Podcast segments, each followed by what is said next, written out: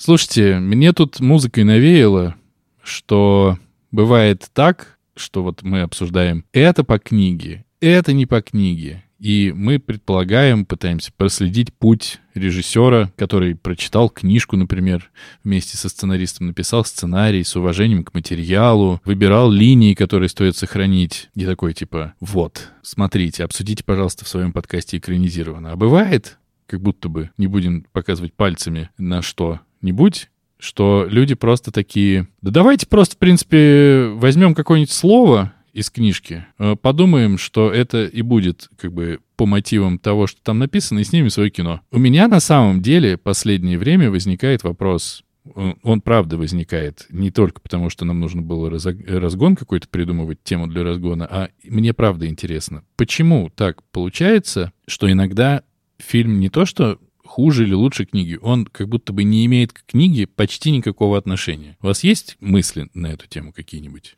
А, слушай, мысли, как всегда, бесит, конечно, такие. Это первая мысль. А вторая, есть ли у тебя какой-то, может быть, пример, что-то из последнего? Потому что я стал э, пытаться вспомнить. Сегодня у нас такой будет, да, пример, наверное. Э, вот. А, да. Не, не, не так много мне приходит в голову. Вообще, как я уже говорил, мне не очень нравится, когда кто-то берет, например, переписывает там как-то, я не знаю, дописывает какую-то судьбу героев, придумывает какие-то неведомые продолжения, ритейлинги, еще что-то. А, вот. Наверное, не так плохо я бы отнесся, если бы кто-то брал бы, например, какую-то вселенную, вселенную и придумывал бы там какую-то там других героев, другую историю. А вот когда, ну, прям совсем не по книге какую-то от себя несут, ну, нет, что-то такое мне не нравится. Но я не могу ничего вспомнить. Дэн, что-то есть у тебя, кроме... Ну, например, 451 градус по Фаренгейту. Слушай, ну я не могу с тобой согласиться. То есть они, перене... они, конечно, много там упростили, изменили, но, в общем, герои на месте. Все там основные повороты на месте. Да, перенесено все в будущее, что как раз-таки то, то редко, что мне понравилось в том прекрасном фильме. Вот.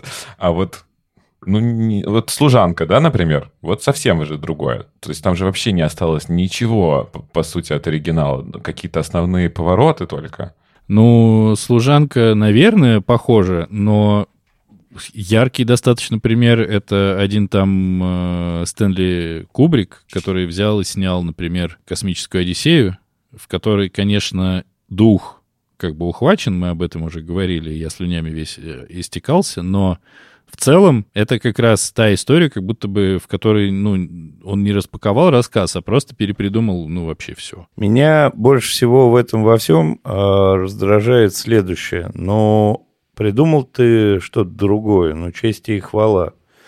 Но взял ты слово из фильма, ну, честь и хвала, молодец, сделал хорошее кино, еще раз молодец. А, но делать отсылку к первоисточнику – это задавание некоторых ожиданий зрителя. То есть, если зритель читал, то он ждет а, подтверждения какой-то своей истории. Мне кажется, вот это довольно некорректное вещь. При этом, если мы берем тех же самых Ромео и Джульет и всевозможных Гамлетов, нам же объяснял великий Всеволод Коршунов, что может быть у режиссера свое высказывание на базовом историческом монументальном произведении и он его как-то переосмысливает по-своему и может там менять и сюжетные линии и прочие главных героев. При этом, ну, отсылка к тому, что это там экранизация того же самого Гамлета все равно будет. Мне не нравится, когда э, фильм новый,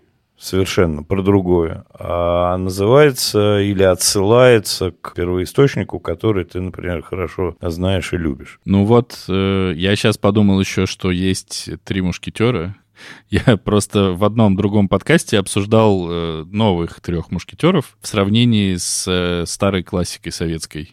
Ну и как бы 30-летний, 40-летний мужчина, который говорит, что ему много-много, суд, много сударь, много 18. Мушкетеры все чистенькие, опрятненькие и вообще какие-то совершенно другие расклады, акценты и все прочее, как будто тоже вольная фантазия на тему э, Александра Дюма. Ну, как будто бы. Я, правда, очень давно читал поэтому не знаю, насколько правда, неправда. Там очень близко к э, оригиналу. Там все идет по сюжету, там все ровненько. А вот новые как раз «Три мушкетера», они, я так понимаю, сюжет выкинули. Винсана Касселя поставили, чернухи нагнали, но там про сюжет э, и главных героев там, в общем, прошлись довольно жестко, насколько я понимаю, и переменили все. Я посмотрел только начало, как я вам рассказывал в каком-то из выпусков. Эти там первые 20 минут э, я не понял, что я смотрю. Я не понял, при чем здесь три мушкетера. Ты был весьма раздосадован. А наши старые, они близкие к тексту. У нас, в общем, с экранизациями обращались очень трепетно. Какое там нахрен за самое авторское видение? Это же не Тарковский снимал. Как будто бы хочется... Мало же нам маркировок, да? Может быть, нам надо с инициативы выйти. Там сейчас быстро подписываю столько всяких бумажек. Еще одну пусть подпишут. Может быть, надо как-то разграничивать, условно. Есть экранизация, тогда ты понимаешь, да, что это более-менее э, сопряжено с оригиналом. А есть там, условно, на базе. Часто же, кстати, это такая, мне кажется, даже формулировка есть, что типа, э, там, я не знаю, основана Есть формулировка на по мотивам, на... На Но базе она не нет формулировки. Ну, помо- нет, подожди, такой формулировки тоже нет. Вся английское есть слово одно based, больше нет никакого другого Based. слова. А дальше ты Основано переводишь на... Ос- абсолютно. А дальше ты переводишь как угодно. По мотивам романа, основано на, экранизировано на. Ну, то есть нет как бы э, разницы. Это исключительно вопрос перевода. Поэтому, может быть, как раз-таки, если вы... Я воспитан на русском кино, и там все время писали по мотивам. Там не было перевода, это просто русское выражение, русская формулировка. Хорошо. Но я, я просто к тому, что это все равно формулировка, как бы за ней мало что стоит. Вот, я к тому, что если была бы все же четкая какая-то, может быть, разграничение, тогда ты понимаешь, ага, это экранизация, ага, а это нет, а это там только условно, реально, по мотивам, на основе героев, на основе мира, чего-то такого. Может быть, тогда бы мы э, облегчили себе судьбу.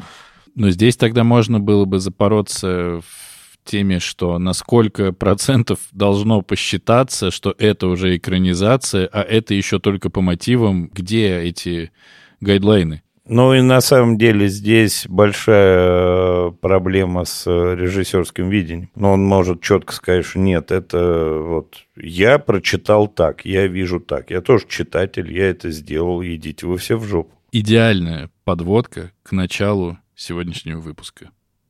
А как, интересно, режиссер одного там фильма «Сталкер» увидел произведение Аркадия и Бориса Стругацких?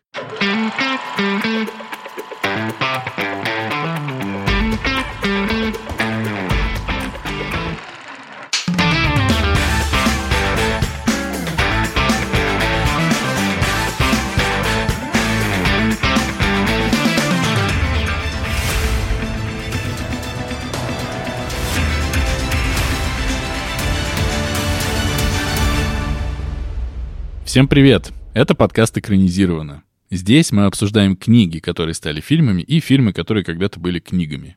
Каждую неделю один из нас выбирает фильм, который мы будем смотреть, и книгу-первоисточник, которую нужно прочитать. Кино должны посмотреть все, а книгу должен прочесть выбравший. Но могут и остальные. Очень важно. Обсуждаем мы все со всеми спойлерами, подробностями, какие только сможем и не сможем. Меня зовут Денис. Я потерял восприимчивость к цвету. Меня зовут Андрей, у меня, слава богу, нормальные дети. Привет, меня зовут Артур. Пытаюсь разобраться, как понять то, что я хочу, что это действительно, что я хочу, а что я не хочу, это то, что я не хочу. Да, так ты не разберешься. А сегодня мы обсуждаем, как Андрей любит, повесть братьев Стругацких под названием «Пикник на обочине», которая впервые была издана в 1972 году, и вообще ни разу не одноименный фильм, сделанный по мотивам мотивов, э, напетых кем-то кому-то, который снял Андрей Арсеньевич Старковский, Старковский почему-то, Тарковский в 1979 году, который называется «Сталкер». Во-первых, вы мне расскажите, прочитал ли кто-нибудь, кроме меня? Артур грозился не читать. Но я не мог тебя подвести, Андрей. Поэтому Спасибо тебе большое, потому что я переживал, потому что я представил этот разговор с э, непрочитанным Артуром текстом и подумал, ну, это будет адский ад, потому что, ну, э, нечего будет, нечего будет обсудить. Потому что это две разные совершенно истории, но это мы узнаем позже. Итак, ты же, Денис Юрьевич, хочешь от меня услышать пересказ и все Я не хочу, но мне придется. Да, голосование проголосовало, что мы все хотим слушать от нас пересказы. Вот, теперь мы расхлебываем нашу демократию. На самом деле, э, довольно простой сюжет.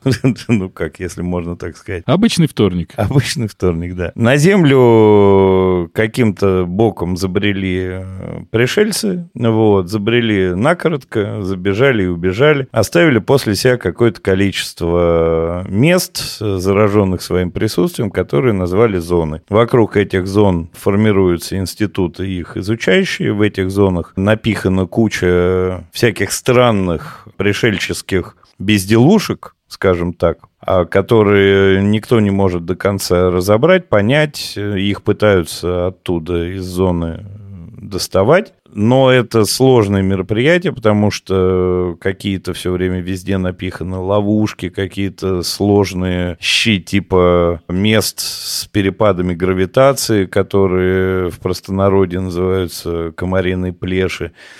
А, и много всяких э, странных, э, опасных для жизни вещей, которые затрудняют изучение э, зоны неподготовленными людьми. Есть вокруг этого, естественно, формируется преступная группа сталкеров, ну, это одиночки, которые ходят в зону несанкционированно, притаскивают оттуда всякие разные вещи и продают их либо институту, который изучает, либо контрабандистам и всяким прочим частным фирмам, которые хотят изучать, э, что же там такого в этой зоне есть. Мы наблюдаем, собственно, за одним из таких сталкеров, Робертом Шухером, у которого есть любимая жена, и у них есть любимая дочка, а которая... Э, это на цитаты. Роберт Шухер? Или, может, Редрик Шухарт? Редрик Шухарт. А я не знаю, что меня переклинило. Да. Ну, у них у всех погонялы были, поэтому он был Шухером. Я только что, причем ее закончил перечитывать. Шухарт, конечно же. Простите меня. Чарли, простите меня отдельно. Да. Этого невозможно простить. Но мы тебя простили. Вы меня простили, хорошо.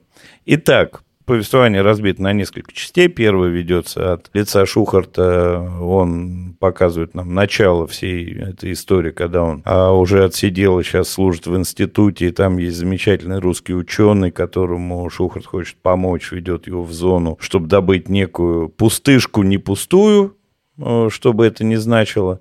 Они туда идут, при этом э, не отслеживают губительную серебряную паутину, которая загубливает э, русского ученого Кирилла. На этом заканчивается первая часть. Нам показывают, как развивается вся эта история. Он опять становится сталкером вытаскивает своего старого товарища, стервятника, а, из зоны после того, как тот вступил в ведьмин студень и повредил себе ноги. Вот он приходит с большим количеством товара, спасает этого стервятника, но при сбытии товара его арестовывают, вот, он на два года попадает в тюрьму. Вроде бы в следующей части нам рассказывают, что сталкерство прекратили, но оно не прекратилось. А, как выясняется, там есть какой-то секретный агент, который работает в институте, а, и он вроде бы всех а, сталкеров к ногтю уже прижал, а выясняется, что нифига не прижал, и вещи из зоны попадают на черный рынок по-прежнему. Да, еще забыл сказать, что когда Шухар тащил стервятника из зоны, стервятник его уговаривал, что ты меня спаси уж, пожалуйста, а я тебе дам дорогу к золотому шару, который исполняет все желания. И стервятник пример э, исполнению этих желаний. У него много денег, красивые дети. И он вообще весь из себя прекрасный такой э, по жизни получил себе вот это все семейное удовольствие. Ну, дети с гнильцой, одна, по крайней мере, дочка. Но, тем не менее, здоровые, красивые хорошие. Ну и в четвертой части нам показывают, что Шухарт вернулся э, из тюрьмы, не собирается возвращаться к сталкерству, тем более это стало сложнее и сбывать сложнее. Но стервятник его уговаривает там с 21 раза, что нужно все-таки сходить за золотым шаром, и золотой шар этот притащить, за это получится куча денег, а стервятник себе выпросит ноги. Но есть одна загвоздка, чтобы попасть к этому золотому шару, последний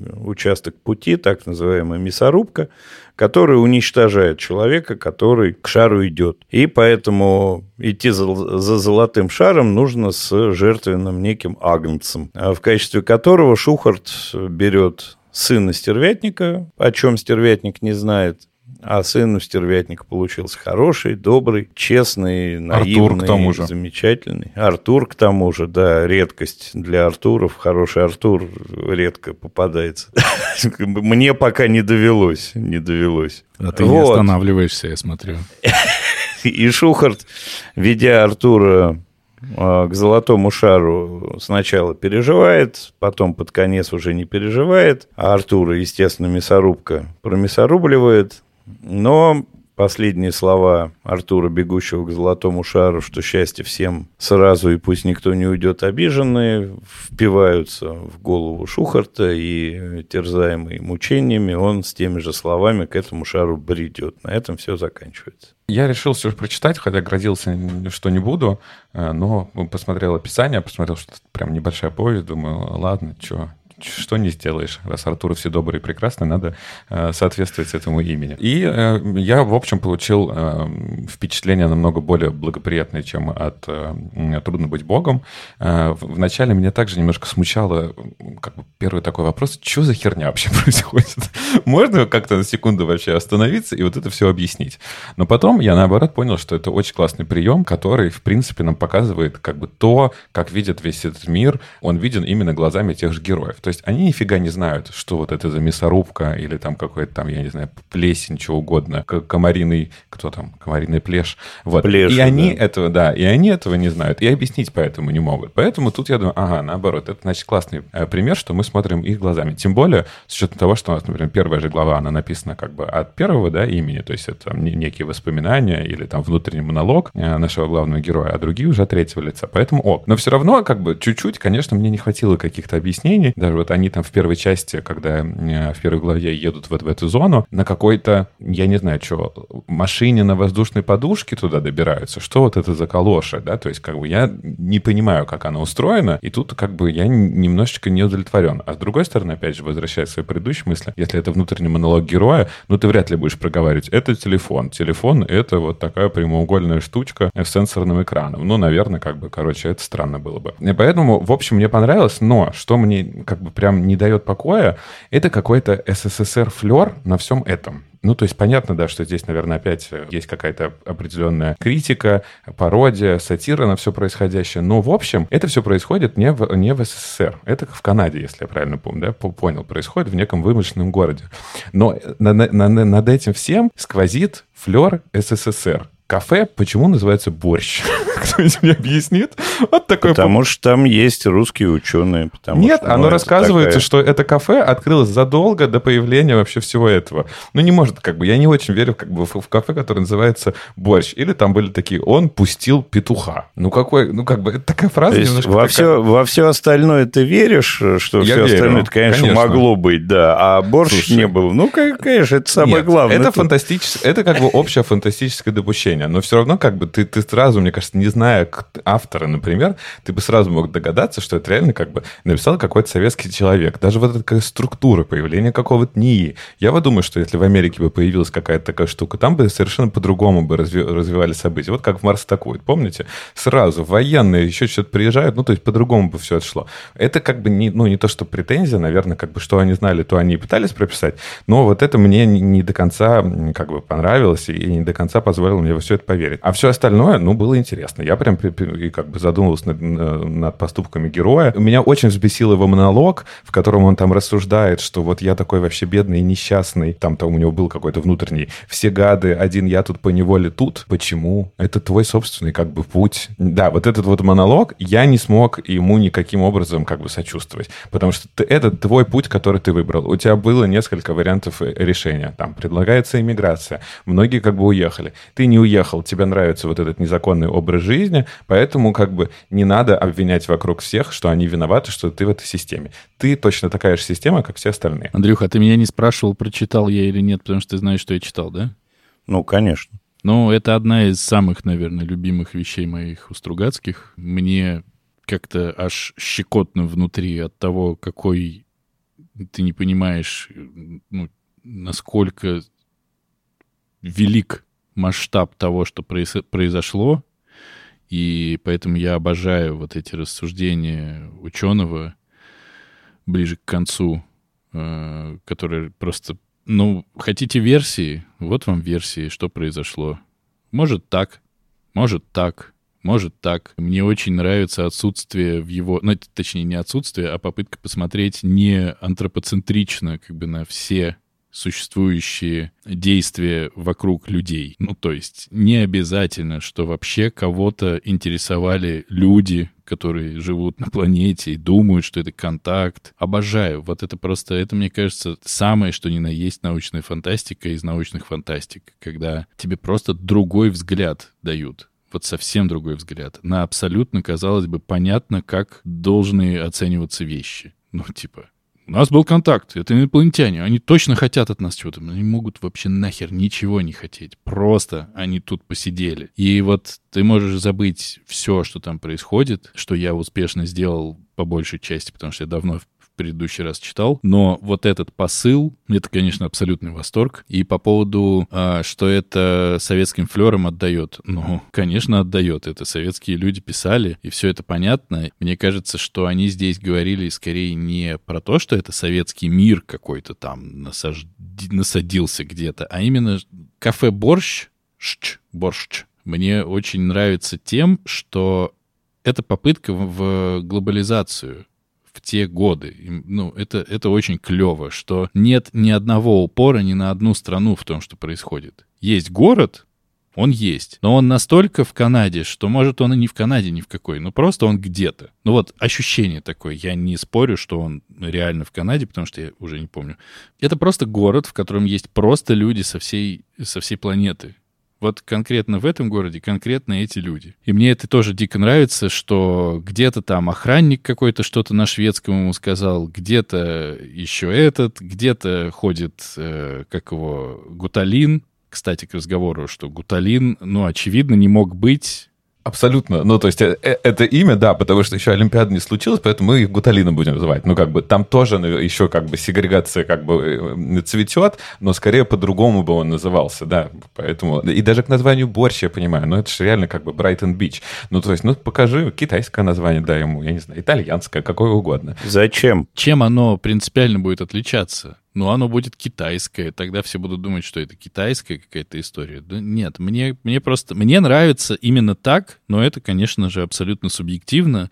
Вот там есть борщ, есть институт, есть Редрик Шухарт, главный герой, который, ну, кто по национальности, да, есть э, Барбридж, это стервятник, да, есть куча всех, кого мы даже по именам не знаем, и это не имеет значения, ну, для меня. После того, как ты почитал если по уровню кайфа, после разъяснений ученого о том, что же там происходит. Ученый, кстати, абсолютно остроумный, э, как он вначале говорит, вот вам полости, как его там, Пульмана, да, или как так у него фамилия? Да-да-да, которые назвали в мою честь, а я вообще не при делах. Как вы относитесь к этому? Да никак не отношусь. В смысле? Ну вот он такой, очень клевый. И, ну, конечно, я это прямо отдельно отмечал, с каким кайфом или не знаю, было это с кайфом или нет, но с каким знанием этого мира, который непостижим, напис, описана зона. И мне кажется, что вот в этой вот поездке первой на Калоше, когда какая-то хренобобель э, в виде какого-то дрожания воздуха проползла и протикала мимо, вот все там в этом написано, потому что когда Кирилл его спрашивает, что это было, Редрик отвечает, да хрен его знает, что это было. Было и было, и прошло, и слава богу. Вот это прям, ну, охренительно. Я с этого максимально кайфанул. Вот такая моя первая часть будет. Мне тоже очень нравится э, эта повесть, вот, которая по размерам, естественно, похожа на прочие романы иностранного производства. Я не очень понимаю, почему наличие советского следа является плохим. Я не сказал, Андрей, ни разу про плохое. Ты вот все время слышишь то, чего я не говорю. Я говорю о том, что я не могу поверить в эту историю, потому что у них как бы фамилия Барбридж, но он Барбарисов, а вот этот вот тоже там какой-то русский. Ну, то есть они... И это нормально для них. Они советские писатели, которые как бы, ну, вряд это ли могли- нормально вообще для этого произведения, потому что, ну, Дэн совершенно правильно сказал, ну, был- было бы, называлось бы это Хинчао Джан Кэмп. Но, чего, от этого это стало бы достоверней? Да нет. Ну, так, может быть, Ну- надо было оставить это место, что в Сибири происходит. А зачем? Они очень хорошо объясняют, что у русских бы вообще такого не было бы. Была бы 100-километровая зона, и всех сталкеров нахрен за 101 километр. И это правда. По-моему, даже не то, что была бы, не, не то, что была А, бы, она- по-моему, оно так и есть, что- да. Да, на- в российской зоне так и происходит. И это правда. Ну, скорее всего, и в Канаде была примерно такая же история. Но тут тоже очень классно добавленная штука, что вообще их нельзя отселять, потому что катаклизмы начинаются. И это тоже такая кру- крутая история, что куда не отселяли, там уровень преступлений вырастает, и вообще полная жопа становится. Вот. А мне очень, очень, очень, очень нравится эта история. Сейчас я ее перечитал там в сотый, наверное, раз. Находясь в таком же состоянии, как Денис Юрьевич, вот, что я их каждый раз перечитываю и понимаю, что половину не помню. То есть я помню все походы сталкеров в зону, вот, но пропадает со временем философия. То есть экшен помнится, а философия слегка теряется. Она там классная. И да, действительно, самый классный э, этот Пульман, Пулман, который говорит, что черт его знает. Был пикник, ну, вот вы выкидываете, там какая-то осталась какая-то мишка заводной, не знаю, расческа, батарейки, аккумуляторы, свечи, еще какая-то хрень. Ну, да, так оно и это самое. И мы в этом во всем дерьме копаемся, сидим. И это очень прикольно. Очень нравится терзание Шухарта в конце. Это такая очень человеческая история, когда ты вроде бы человек-то хороший, много раз это подтвердил, что ты хороший человек, да, ты вытаскивал из зоны там огромное количество своих друзей, подельников и так далее. А сейчас вот единственный раз, когда тебе нужно прямо осознанно кем-то пожертвовать, и ты жертвуешь этим ради какой-то большой цели своей, потому что у тебя проблемы с дочерью, которая потеряла человеческий всякий облик, и ты делаешь свой выбор, это очень страшно и очень круто. Это такая и интеллигентские терзания, хотя он таким интеллигентом-то нам не показан ни в каком из, ни в каком из моментов. То есть он максимально неинтеллигентный, но хороший. И вот как хороший может быть одновременно и очень плохим, ну, так, внутри для себя, то есть как хорошие люди делают подлости, да, с каким чувством. Это очень интересное описание, очень интересное переживание. Ну, мне кажется, еще здесь, вот в этом монологе, ну, посмотри ты вовнутрь меня, ну, я же что-то хочу. Ну, реши, что я хочу, я же сам этого не вижу. Вот это, на самом деле, э, подлости, как бы это один слой, уровень, но ты делаешь подлости, ты даже не знаешь ради чего. Вот это другое. Это, ну, это типа, это что-то новенькое. Ладно, он конкретно знает, что он пойдет и скажет, хочу, чтобы дочка стала человеком. Но он знает, что он может сказать это, а захотеть другое. Получается, он э, скидывает э, прекрасного Артура, который э, вот в этой книжке не только единственный прекрасный Артур, которого я знаю. Ради чего? Ну вот это вопрос такой тоже. Я-то книжку слушал в очередной раз, конечно. Я до этого читал, если что, а тут слушал, и мой новый любимчик э, по фамилии Левашов, я не помню имя, Алексей, по-моему, он прекрасен абсолютно, и вот этот монолог, ты просто, он тебе в голове долбится, потому что ты не понимаешь, как вообще... И этот выбор, он э, чудовищный. Я сейчас последнее скажу, а то что-то я как, как будто слишком много говорю. Вот еще раз, отдельно у нас э, с моим соавтором, с которым мы пишем сценарий, с Петей Прекрасным, в какой-то момент э, была задача, нам нужно было придумывать немножко следы инопланетного посещения Земли. То, как это сделали Стругацкие, мне кажется, это, ну, вот просто высший пилотаж. И когда описывается пустышка, ну, между дисками нет ничего. Ну, можешь голову туда засунуть. Но растащить диски ты не можешь. Сплющить их ты тоже не можешь. А зато в зоне есть пустышка наполненная. Как это работает? Куда это совать? Зачем это есть вообще? Это вот, ну, это просто восторг. И еще один момент — это люди, ослепшие от грохота. Что? Это, ну, это просто величие. Вот. Я согласен насчет монолога и насчет пустышки. Вот эта полная пустышка, это вообще, конечно, супер и смешно, и правда какая-то загадка. Поэтому как бы даже нечего и добавить. Просто скажу, что я прям доволен реально миром. Понятно, почему отсюда и компьютерная игра произошла, потому что реально можешь как бы представить, да, как эти все ловушки работают. Вот какое-то марево в воздухе, туда надо кинуть гайку, я не знаю, что угодно. Ловушка захлопнется или какая-то паутина. Мир, ситуация, вот это вот прибытие инопланетян — супер. История Реда мне не понравилась. Я еще последнее скажу, вот точно последнее. От себя последнее. Не буду пробовать последнее слово сказать. Как описаны эмоции людей, как описано их поведение, это то, что меня вообще в Стругацких подкупает. Но здесь это как будто бы вот очень-очень ярко и очень-очень классно, потому что как у кого-то там скукожились губы, как кто-то еще там что-то... Это же, ну, как говорят, не слово в простоте, а здесь это все на пользу. Ты все видишь, то, как они описывают. Ну, в общем, за книжку, Андрюха, спасибо тебе большущее. Я радый, э, рад, что Артуру тоже из нее что-то понравилось. Это тоже большой успех. Я когда ее читал, я думал, блин, вот Артур сказал, что не будет читать, а это ему может понравиться. Читал я и думал. Я не знал, к чему ты прикопаешься, ну вот теперь мы знаем, да, что тебе не понравилось. Советский Союз и Ред. Ну ок, мне очень понравился Гуталин. Сама вот эта идея некого религиозного сектанства выкупать, отбирать вот это вывезенные товары и прятать их обратно, это тоже, конечно, очень такая интересная э, мысль.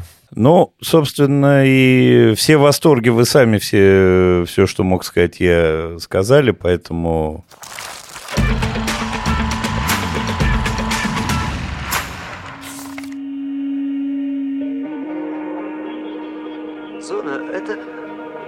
сложная система ловушек, что ли. Но стоит тут появиться людям, как все здесь приходит в движение. Думал так раз, что мне не надо рассказывать «Трудно быть богом», а вот тебе, пожалуйста, в ответ. Ну, чуть, чуть легче все же. А, не буду вдаваться в, в, в детали. А, у нас также здесь в центре повествования а, главный герой Сталкер. Абсолютно другой герой, абсолютно другой характер. Сам себя называет юродивый, и жена его так тоже называет. У него есть жена, прекрасная Алис Френдлих, у него есть дочка, с которой мы вначале тоже не понимаем, что с ней что-то не то.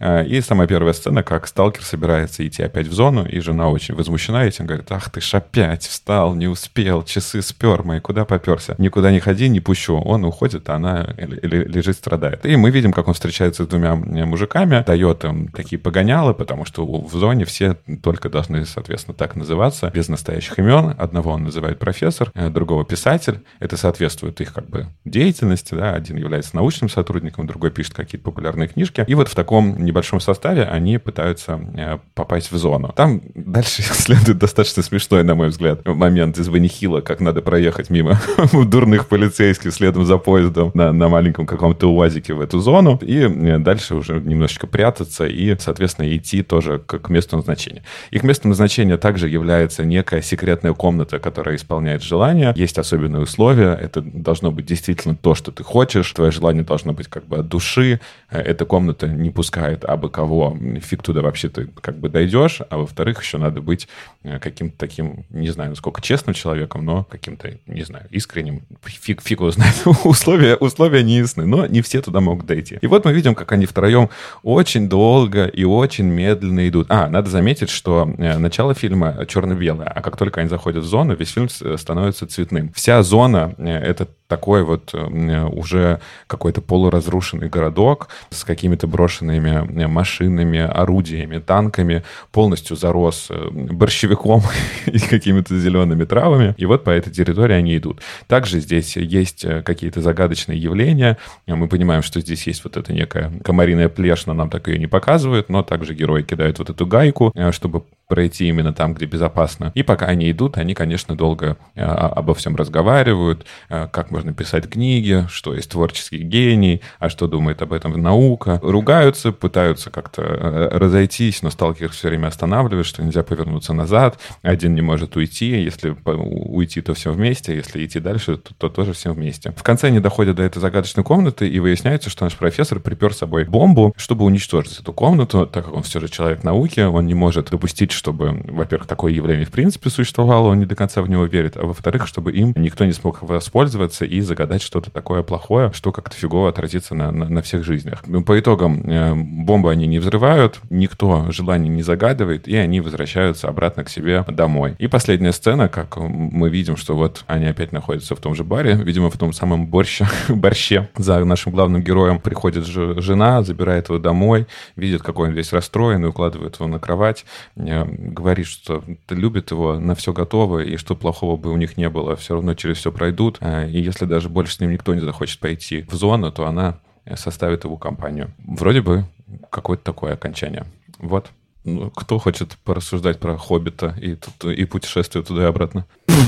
Я фильм смотрел третий, наверное, раз. С каждым разом он как-то по-другому мне открывался, и в этот раз он мне, на удивление, очень-очень-очень сильно понравился. Да, это не пикник на обочине, да, это не некий сталкер, но мне эта история показалась сильно интересный, но я потом, понятно, почитал и нашу любимую Википедию, и отрывки из книги про Тарковского, и то, что писали Стругацкие, комментируя весь процесс работы над этим фильмом. Кстати, к вопросу, который мы обсуждали в начале всей нашей истории, тоже дополнительный вопрос. Если авторы произведения изначального, которое типа экранизируются, пишут этот сценарий, и это их авторская работа. Можем ли мы считать это, если они приняли эти правила игры и сказали, что эта история основана на их истории, вот, они ее там 6 или 8 раз переписывали, неважно, и с ними обходились, кстати, Денисочка очень похоже на то, как э, обходится с вами с Петей, то есть без всяких комментариев, и они это не, не то. Все. Да, и вы еще и не Стругацкий. Им говорят, не то. Да, не то, не то переделываете. Причем мне очень понравилась э, история, когда Борис, по-моему, Стругацкий в какой-то момент говорит Тарковскому, ну давай, может, уберем всю фантастику отсюда всю фантастическую историю. Тарковский Перун сказал, не я это предложил, это ты сказал. Я давно хотел всю эту вашу фантастику выкинуть, вот, но боялся вас обидеть. Ну и все, и вся фантастика выкинута. Понятно, что в этом фильме нету никаких э, пустышек, черных брызг, никакой прочей истории. Это философская притча. И более ничего. То есть это не фантастическая картина, а такая, ну, как это жанр определить, не знаю. Ну, вот философская притча. Я бы так это сказал. Мне, при всем при том, что первые два раза, когда я смотрел, мне не нравился Кайдановский в роли стал, э, сталкера. В этот раз как-то очень мне было приятно и органично. Если в прошлые разы я утомлялся от этих долгих проходов, кадров и так далее, может, это все на контрасте с э, Германом работает? Что ты смотришь Германа, потом убираешь говно, и у тебя остается Тарковский. То есть мир очень, ну как, ты убрал вот это вот висящее, свисающее, получил четкие, красивые кадры. Там же каждый кадр, он прямо такой, хоть если из «Трудно быть богом» убрать говно, получится короткометражка. Я, по-моему, это уже говорил. Или все равно говно. Нет, я из этого самого, я э, говорю про другое, про картинку. То есть, если там она такая смазанная, такая вот вся эта самая, и вот там дожди, тебе нужно вглядываться и так далее, здесь тебе все в глаз кладут четко, ярко, насыщенно, и прямо вот и черно-белая история, вот эти там первые кадры и последние с камерой через дверь, вот это там медленный вход, там осмотр спальни, задание атмосферы. Мне очень в этот раз понравилось. Прям очень. В Москве вчера было необычайно жарко. Необычайно жарко, и дома в Москве нагреваются очень сильно. Ну, старые достаточно дома достаточно сильно нагреваются, поэтому душно очень в домах. А «Сталкер» я смотрел вчера. Ну, смотрел я его, наверное, в четвертый раз. Я сегодня буду двоечник, колышник и все остальное, э, потому что я буду говорить про свои личные только ощущения. Я в этот раз не читал Википедию, не читал никаких материалов вообще.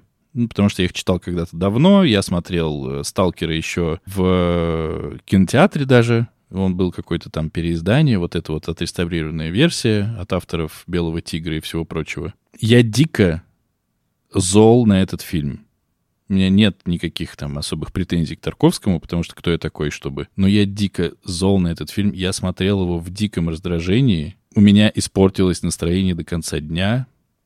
Абсолютно. Я засыпал я просыпался, я отматывал назад, потому что, ну, для подкаста, потому что, ну, Тарковский, потому что, ну, сам Сталкер, вот это все. Я пытался заново полюбить э, Фрейндлих в роли жены Сталкера. Не получилось. Я пытался полюбить Кайдановского в роли сталкера. Не получилось. Очень нравится Солоницын. Ну, мне Солоницын как будто нравится всегда. Это, если что, исполнитель роли писателя. Мне очень понравился Гринько. Про Гринько одна маленькая деталь. Я посмотрел по году выпуска. В этот же год вышли «Приключения электроника». То есть он параллельно снимать, снимался в «Сталкере» и играл профессора в электронике. Как его не рвало при этом. В общем, я прямо в негодовании весь блок с походами туда и обратно по зоне, вся эта прямо, ну, вот до глубины души мне неприятно. Я здесь как писатель, наверное, по ощущениям. Вот это вот, вы что, туда нельзя, здесь никто не ходит обратно. Это ну, особенно, когда у тебя в голове только что свежие Стругацкие, я все понимаю, да, это они сами написали, и совсем Тарковский их не мучил, когда заставлял их переписывать, совсем не было вот этих вот правок, о которых ты говорил. Просто это... Зачем вы называете это зоной? Для чего вы оставляете это же название? Придумайте свое для этого фильма. Зачем он сталкер? Для меня сталкеры — это имя, которое обозначает конкретный род деятельности. Его род деятельности мне непонятен. Его род деятельности получается юродивый, который ходит и у него глаза на мокром месте постоянно. При этом мне нравится, как на самом деле мне нравится, как Кайдановский играет. Мне просто не нравится, что получается. Вот, ну, как бы это ни звучало. Вот это утрированное говно, как бы, видимо, Герман такой, ах ты, чертяка, раньше меня говно снял в городе, где живет сталкер со своей женой, и где есть, получается, сталкер, его жена, дочка, бармен, менты, и все. Ну вот, и писатель с э, профессором. Но это все как бы так чрезмерно, так мне это просто в рожу засунуто, что вот, вот главное ощущение от фильма, меня он разозлил. И чтобы, если будут писать какие-то комментарии, не говорили, что кто я такой, чтобы судить Тарковского, да кто я такой, я сам скажу, чтобы судить Тарковского. Но мои ощущения в этот раз такие, впервые, хотя в пер, первый раз я Тарковского вот этот фильм посмотрел, по-моему, лет 20 назад, может быть, больше, чем 20, не знаю. Короче, в бешенстве страшном в страшном бешенстве. У меня испортилось впечатление о фильме к этому просмотру. удивительное рядом. Я все же, как понял, что я смотрю первый раз его, я в прошлый раз говорил, что я его смотрел в молодости, но все же у меня все изгладилось, поэтому я смотрел его как э, первый раз. Очень и очень понравилась картинка, и очень и очень понравился весь вот этот сеттинг. Мне очень понравился вот этот простой, казалось бы, прием с черно-белого перейти на цветное, э, да, и сразу нам передать, что, а может быть там, где как раз-таки людей нет, э, и вообще вот все, и трава зеленее, и все хорошо, а там, где вы люди живете, там вы в говне живете, и сами как бы в этом виноваты. А что касается вот этого города, да, он, правда, действительно страшный, но не страшнее, чем Перми, например, в фильме «Географ глобус пропил». И мне показалось, что там нет какой-то дополнительной грязи. Да, это город, за которым никто не ухаживает. Но вот у меня, например, есть друг, фотограф, и он делал прекрасный фотопроект про Припять. Как бы места вокруг Припяти, ну, выглядят точно так же. На них всех уже как бы, да, махнули рукой. Никто не будет заниматься этими местами и что-то с ними делать. Их дом, он грязный, но он чистый. Там нет какой-то там, я не знаю, лужи на полу или еще чего-то. Кафе, оно обшарпанное, как бы уставшее, но оно чистое. Поэтому как раз-таки меня это не смутило. Мне очень, конечно, понравилось все, что сделано в зоне. Да, ты понимаешь, что это может быть где-то там из говна и палок сделано, опять же, в прямом и переносном смысле, да, а, и, наверное, в Last of Us это, конечно, все имеет больше эффект, но все равно ты сразу как бы подключаешься и получаешь вот это настроение какого-то запустения, природа берет свое, какие-то покореженные э, металлические там палки, балки, как выглядит комната с вот этими барханами, ну это же просто дико красиво. Это просто моя, наверное, самая любимая сцена. А, вот, поэтому я в восторге от мира, я в восторге от того, что здесь, правда, нет фантастики. Да, нам тоже вот что-то вот они пытаются эти гайки кидать, да, какая-то что-то мясорубка есть, но что-то все не до конца понятно проходит, э, как это происходит. Может быть, он, правда, на секунду что-то там отключился себе представлял. Он засыпает, и ему снятся какие-то глюки, но, опять же, то ли это сон, то ли это мираж, до конца непонятно. Здесь действительно нет фантастики, но здесь есть вот какой-то вот такой дополнительный, ну, назовем его, наверное, магическим реализмом. Когда звонит телефон, который как бы вообще без провода и отключен, это, конечно, топ-момент. А вот эта комната, которую я уже упомянул, поэтому мне очень опять, как и в книге, понравился как бы сеттинг. Он немножко другой, да, он такой какой-то более дикий, чем вот э, со следами прибытия инопланетян. Но он мне, мне понравился. Мне очень понравилась операторская работа. Мне очень понравилось, как Алиса Френдлих внезапно начинает говорить э, с тобой, обращаясь просто в камеру, да, вот ее последний монолог, я аж подпрыгнул на эту секунду. Мне тоже показалось, она какая-то странная, думаю, молодая, а потом смотрю, этот фильм вообще снят после служебного романа, поэтому что-то я не, пока не сформулировал свое мнение насчет нее. Вот, но я полностью, Дэн, с тобой согласен насчет главного героя. Еще до того, как э, появляется вот этот диалог э, Френдлих, его жены, до того, как я почитал Википедию, я просто в заметках э, написал, ну что за мямля? Ну как бы, ну какой, это что за такая вот профессия, да? Ты кто такой, почему ты кому-то учишь туда ходить? Ну вот я не поверил, вот опять же, в героя.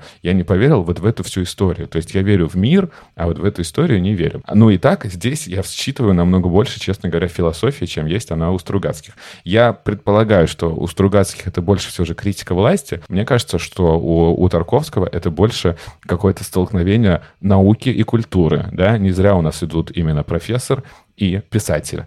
А, монолог писателя, я не знаю, честно, биографию Тарковского, я не узнавал ее, тоже хорошо подготовился. Может быть, это является каким-то неким внутренним высказыванием самого режиссера, то, как там понимают его фильмы, как к ним относятся. Поэтому, ну, наверное, совершенно разные, совершенно другие впечатления. В общем, мне тоже понравилось. В общем, сеттинг мне нравится больше, чем сама история, но получается, что впечатления у меня одинаковые, что от книги, что от фильма. С барханами с этими забавная история. Это очень маленькое помещение, и он требует требовал от художника, чтобы было все насыщено вот этими барханами, чтобы было ощущение очень большого пространства. И при этом одна из задач, что когда он кидает гайку, она должна отскакивать как от бетона. Ну, потому что понятно, что на бархане оно так не прыгнет. И с точки зрения работы художника, это, конечно, монументальнейшая история. Там какую-то я читал, я даже не помню сейчас кого, выдержки из книги про Тарковского, почти дневниковые. Вот там ездила на студию, с кем-то ехала обратно, там с с кем-то из постановщиков и так далее, и рассказывали про то, как снимали дерево, которое он пять часов готовил сам, пять или семь. То они на него вешали листочки, то снимали, то еще что-то делали. И там через семь или сколько-то часов он сказал, ну, теперь кадр готов к съемке. И я понимаю, что там на площадке, вот чтобы мы получили вот эту картинку, там убийство, конечно, было несусветное, прямо ужасное. И там поменены во время съемки три оператора, снимался там три года. Они же сняли по первым сценариям Стругацких почти фильм, и дальше при проявке пленки все пошло не туда. То есть по все закончилось, все не проявилось. И фильм был под угрозой срыва, и Тарковский придумал, что а давайте он тогда будет двухсерийным, и тогда мы истратили съемки не на две серии, а на половину первой серии. Нам еще пленки додадут, и мы тогда доснимем. И в этот момент он начал переделывать сценарий. То есть это какая-то... Я вот представляю съемочную группу. Ты начинаешь снимать один фильм, заканчиваешь снимать другой фильм. Параллельно поменялись еще 80% состава. И это какая-то ад адская и титаническая работа. Возвращаясь к там, комментариям про историю, рассказанную Кайдановским, меня, я только в этот раз увидел вот эту религиозную всю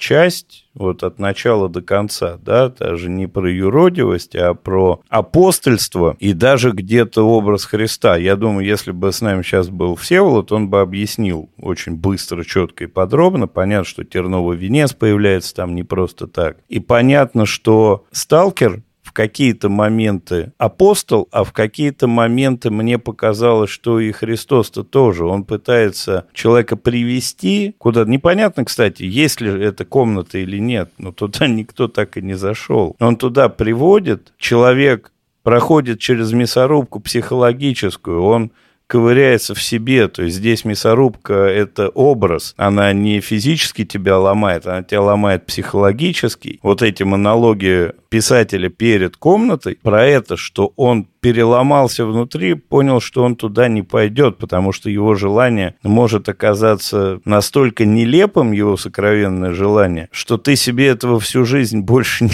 не простишь, что ты поймешь, что ты себя ощущаешь кем-то большим, серьезным, а ты на самом деле тля, которая там хочет вот искреннее твое желание, не знаю. Это настолько ничтожное перед лицом этого всего, вот настолько не соответствует образу тебя в тебе, что от этого можно кукухой-то поехать. То, что вот возвращается сталкер домой, и вот, вот этот его разговор с женой, когда она говорит, ну, хочешь, я с тобой пойду? Говорит, нет, этого нельзя. А вдруг у тебя не получится? Вдруг и ты не сможешь? Вот эта пустота в человеке. И вот этот поиск человека в человеке меня так это потрясывало чуть-чуть от этой истории, потому что она очень мне показалась сильной и настоящей. Про религию я согласен, и я тоже даже как бы тут сначала пытался думать, что вот он как бы ведет к чему-то, чего не существует, очевидно, там не стоит там, я не знаю, факс, да, или еще что-то, то есть это некое место, в котором,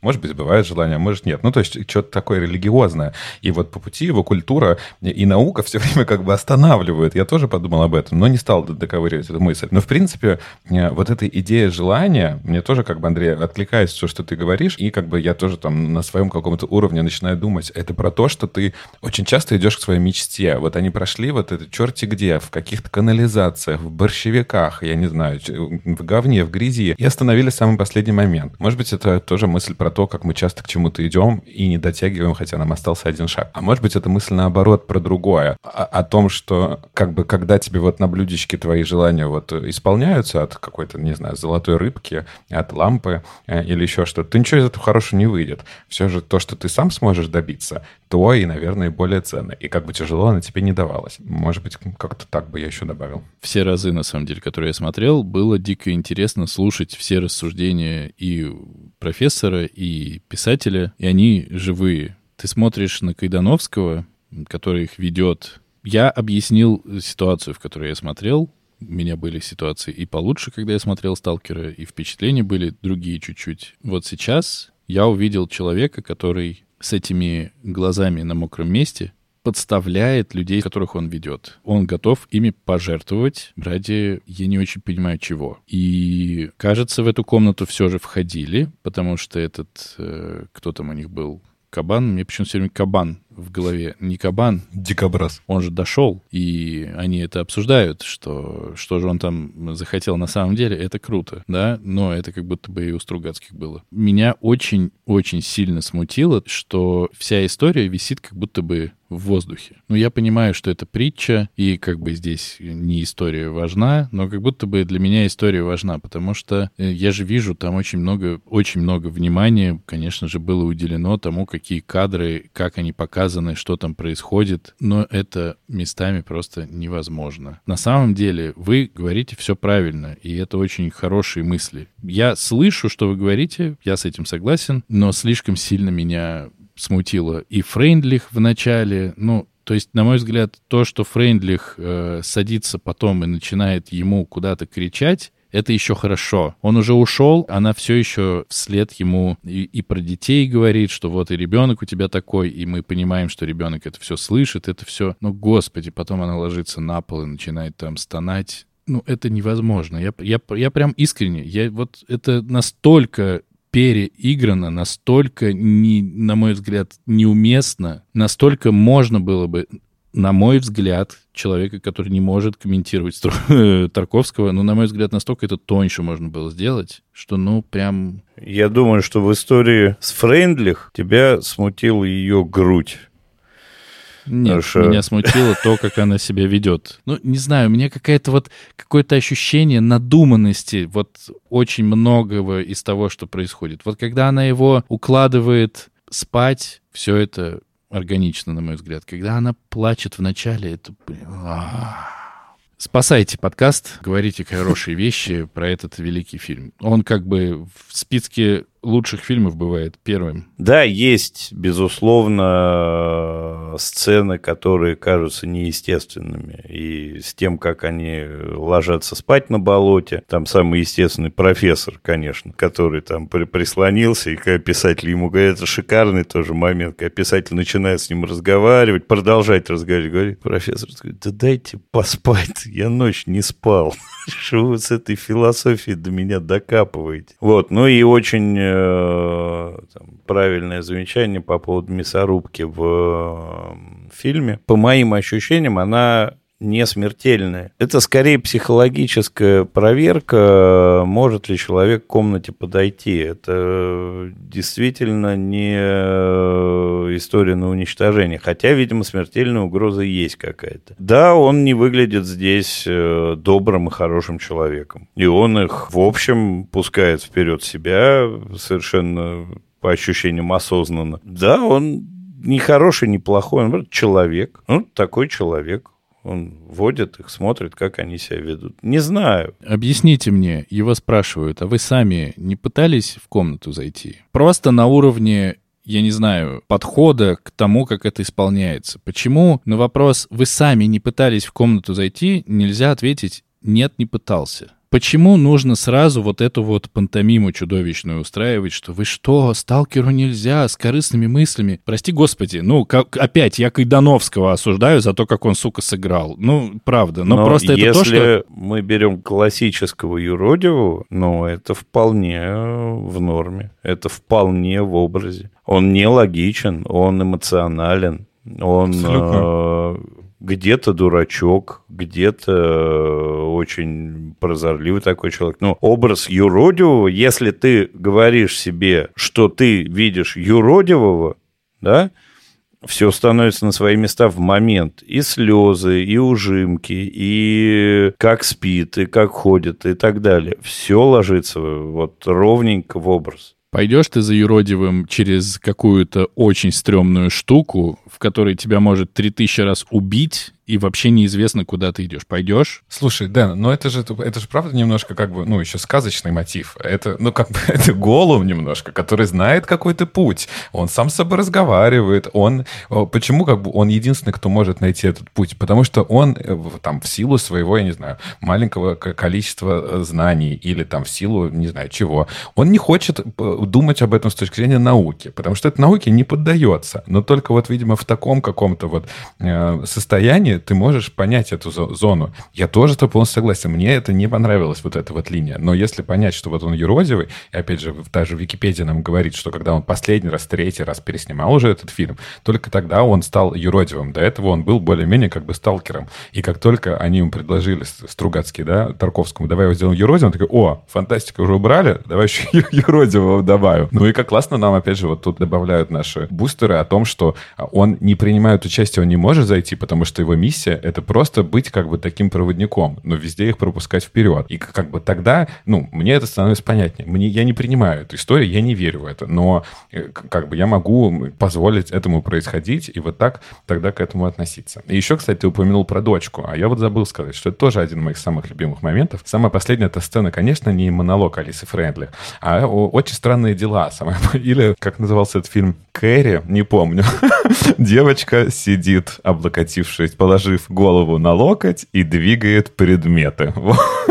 Это же просто вот как бы, вот фантастику кто добавил. Все же есть там какой-то, да, магнетизм, что теперь дети со сверхспособностями. Последняя моя мысль такая, что сталкер это, это у меня только сейчас появилось, можете делать с этим, что хотите, что сталкер — это не человек, который ходит в зону, а это зона, которая ходит к людям. Так как и там человеческого нету, и там логики нету. Ну, это некое щупальце. Вот оно протягивается и ведет. У него поэтому есть все понимания законов зоны, которых нет. У него есть, ну, как бы он плоть от плоти.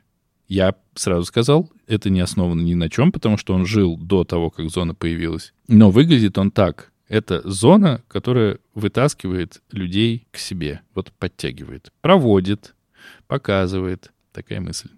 Давайте тогда до рекомендаций. Я единственную свою претензию к фильму выскажу. Вот Артур сказал, что он такой, это самый необразованный и так далее. И я с этим, в общем, согласен. Он не самый такой семи пядей во лбу товарищ. При этом, когда он приезжает домой, приходит домой с Фрейндли в последний раз, а, в последних кадрах, там все уставлено с шкафами с книгами. Огромное количество книг. Кто их, сука, читает? Фрейндлих? Например. Почему нет? Мартышка. Мартышка, да. Ну что, к рекомендациям?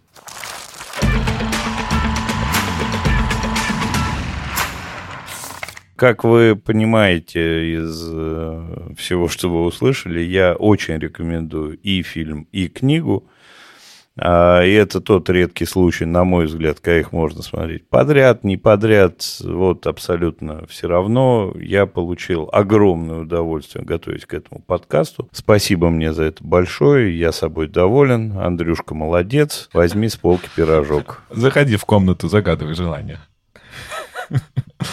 Э, я тоже однозначно рекомендую и то, и другое. Мне кажется, она не, эти оба произведения не оставят никого равнодушным. Точно э, стоит потратить на них времени. Про фильм, э, наверное, желаю всем немножечко еще покопаться, как будто бы тут есть много чего, что мы еще не упомянули. Там есть какие-то, да, еще факты. Их очень много. И про то, как траву заставлял вырывать, чтобы оставалось только зеленое. И про не, некий миф, который существует за всем фильмом, что все там, многие из них умерли от рака, кроме композитора, потому что он единственный, да, там не был на съемке как будто бы это все же вот явление, немножко то самое, как мы это называли, Дэн, в одном из разогреве? Производственный ад. Вот, как будто это тоже один из таких вот примеров того самого производственного ада. И, ну и, на мой взгляд, это смотрибельно. То есть, в отличие от Германа, в котором я не увидел четкой истории, здесь можно там соглашаться, не соглашаться, но ты можешь посмотреть это просто как фильм, не считывая каких-то 28-х смыслов и планов, и не думать, что ты тупой. Ты можешь посмотреть это просто как хорошую, э, интересную, необычную историю. А можешь вковыряться, и там дна, конечно, не видно, и нам до него не добраться. Во-первых, книгу я рекомендую читать абсолютно, максимально, насколько вы сможете ее почитать. Фильм смотреть к сожалению, конечно, я тоже рекомендую. Если вы будете смотреть, мне кажется, если вы будете его смотреть просто так, тем более впервые, то вы можете себя почувствовать тупым легко и абсолютно, и не понять половины того, что там происходит. Мне кажется, что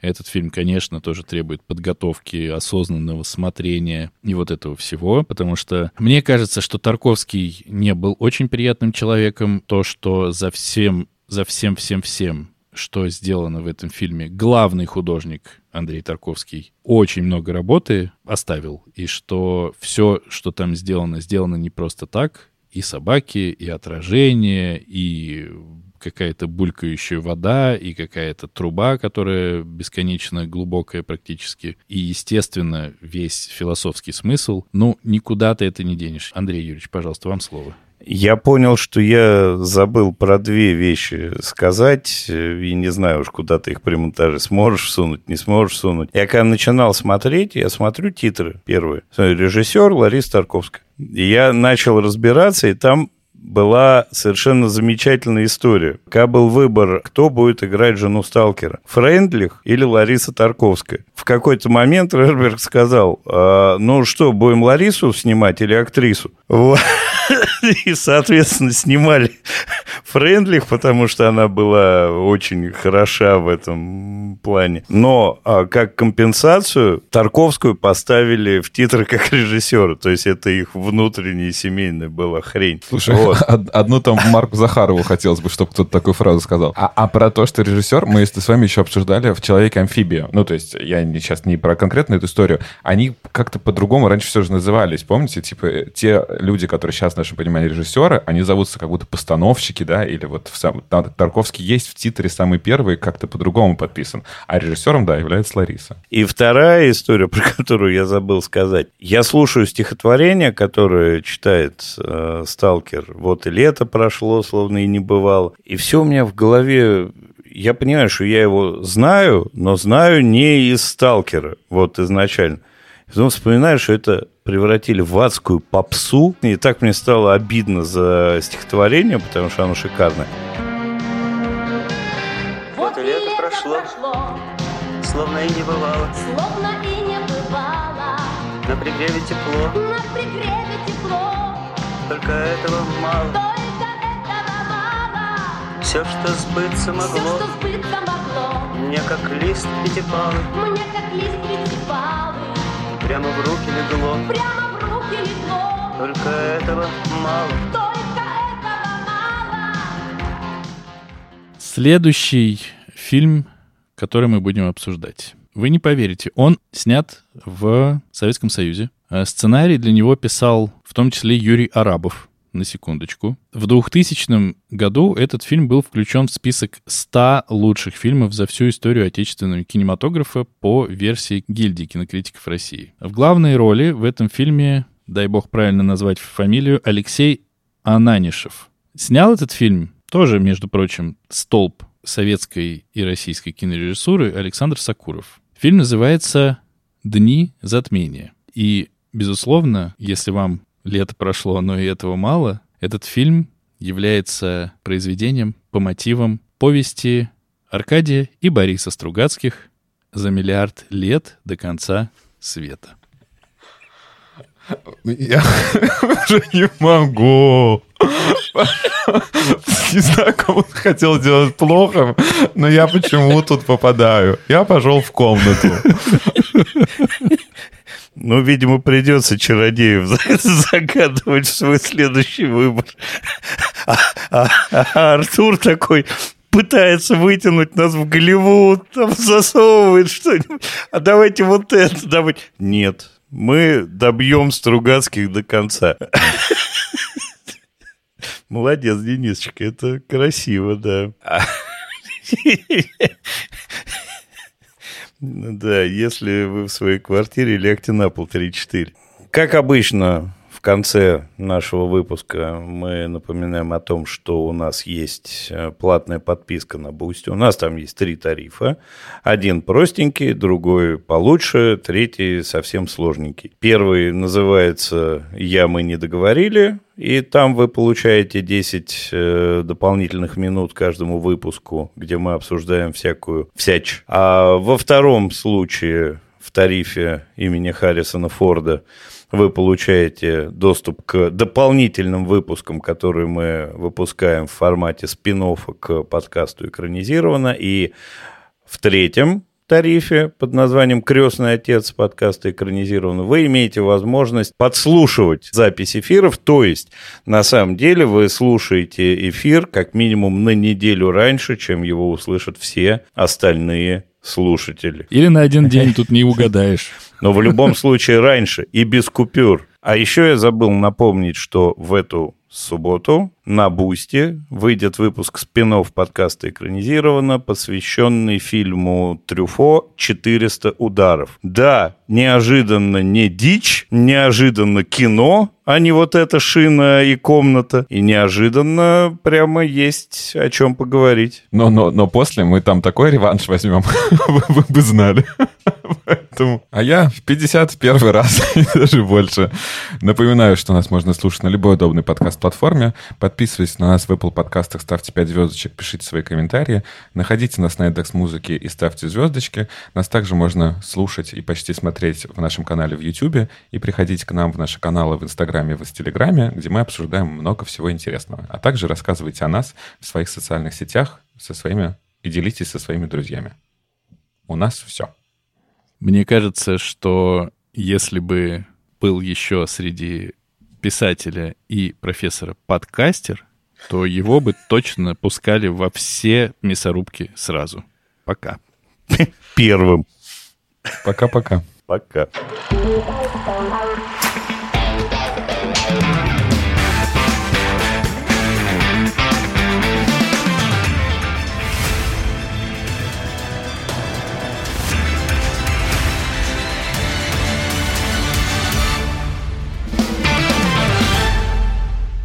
А я уже стопорю за, запись. А Дэн ушел. Дэн, а ты куда делся? Дэн ушел. Дебилоид. Напишем, Андрюх. Да, сейчас. Вот же, блин, дал бог брата. Ты где?